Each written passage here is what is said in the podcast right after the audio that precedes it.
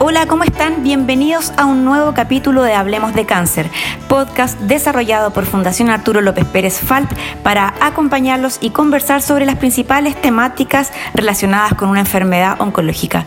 Hoy preparamos un capítulo especial a propósito de la reciente aprobación unánime en el Senado de la Ley Nacional de Cáncer y su despacho a la Cámara de Diputados. Esto sin duda constituye un significativo avance hacia poder cumplir el sueño de tantas familias en Chile que esperan que podamos contar con esta ley. Por ello, nos contactamos con la senadora Carolina Goitz, una de sus principales impulsoras, para comentar este momento. Senadora, en octubre del 2018 todos festejábamos y estábamos felices por el anuncio de la tan esperada ley de cáncer para nuestro país, pero luego algo pasó y se detuvo. Pasó más de un año y por fin, cerrando enero, fue aprobada por el Senado. Usted ha dado la pelea por esta ley. ¿Cuál es su sentimiento hoy? Sin duda que el sentimiento es de satisfacción por un primer paso que es importante y por el que hemos trabajado mucho, pero nos queda tanto por hacer todavía, no podemos bajar la guardia. Lo importante es que el proyecto se tramite con celeridad en la Cámara de Diputados, que podamos fortalecer el financiamiento, pero también la Comisión Asesora de Cáncer, en que tenga mayor autonomía, mayores atribuciones, que finalmente esto sea ley de la República, porque eso significa llegar con mejores soluciones para las personas que hoy día enfrentan el cáncer. Sin duda, cuando me preguntas por el sentimiento, también me acordé mucho de todos los que han ayudado a construir este camino, encabezado por supuesto por el doctor Claudio Mora, pero tantos y tantas otras. Eh, y en honor a ellos y a su lucha, a su generosidad, a la disposición que tuviera, tenemos que seguir trabajando más unidos que nunca. ¿Cómo no recordar el trabajo y el esfuerzo que ha puesto tanta gente para poder conseguir eh, esta ley y, hoy no pensar en ellos eh, cuando estamos dando un, importantes pasos? El presupuesto para la ley fue una piedra de tope, sin duda. ¿Qué le parece lo que se consiguió?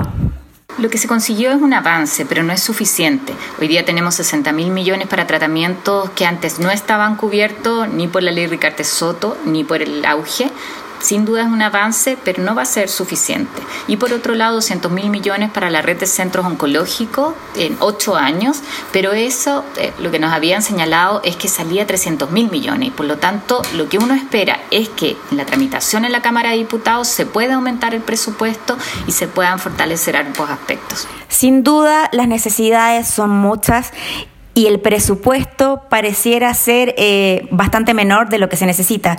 ¿Cree usted que lo que se consiguió responde a las necesidades del Plan Nacional de Cáncer? Responde en parte. Lo que no nos podía pasar es seguir con la ley detenida. Ya llevamos siete meses en la Comisión de Hacienda y el poder tener esta base de presupuesto lo que permitió es avanzar, es completar este primer paso en la tramitación de la ley. Nosotros sabemos que es perfectible, pero además hay muchos otros aspectos que tienen que convertirse en ley, que tienen que empezar a regir, como el tener el registro, el que el cáncer sea una enfermedad de notificación obligatoria, los otros aspectos del plan que tienen que ver con prevención, con detección precoz, el poder fortalecer y crear por ley la comisión asesora en materia de cáncer con la participación de la sociedad civil son aspectos que no pueden seguir esperando. Aún queda mucho camino por recorrer, pero nos gustaría preguntarle qué le puede decir usted a los pacientes y a su familia ya concretado este primer paso lo primero que le diría es gracias, gracias a todos los que han sido parte de esta iniciativa por tantos años, eh, por creer que es posible hacer las cosas en forma colaborativa, por abrir muchas historias, uno podría nombrarlas desde Claudio Mora, tantos otros que eh, destinaron tiempo valiosísimo para fortalecer en lo público esta causa y para convocar a otros. Y lo que les pediría es que sigamos trabajando juntos. Tenemos que seguir más unidos que nunca, porque el cáncer requiere de respuestas inmediatas, requiere de respuestas urgentes porque podemos salvar vidas.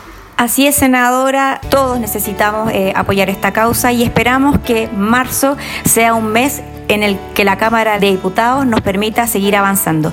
Muchas gracias por su contacto y a todos quienes nos escuchan, los dejamos invitados para encontrarnos en un próximo Hablemos de Cáncer. Que tengan una buena semana. Chao.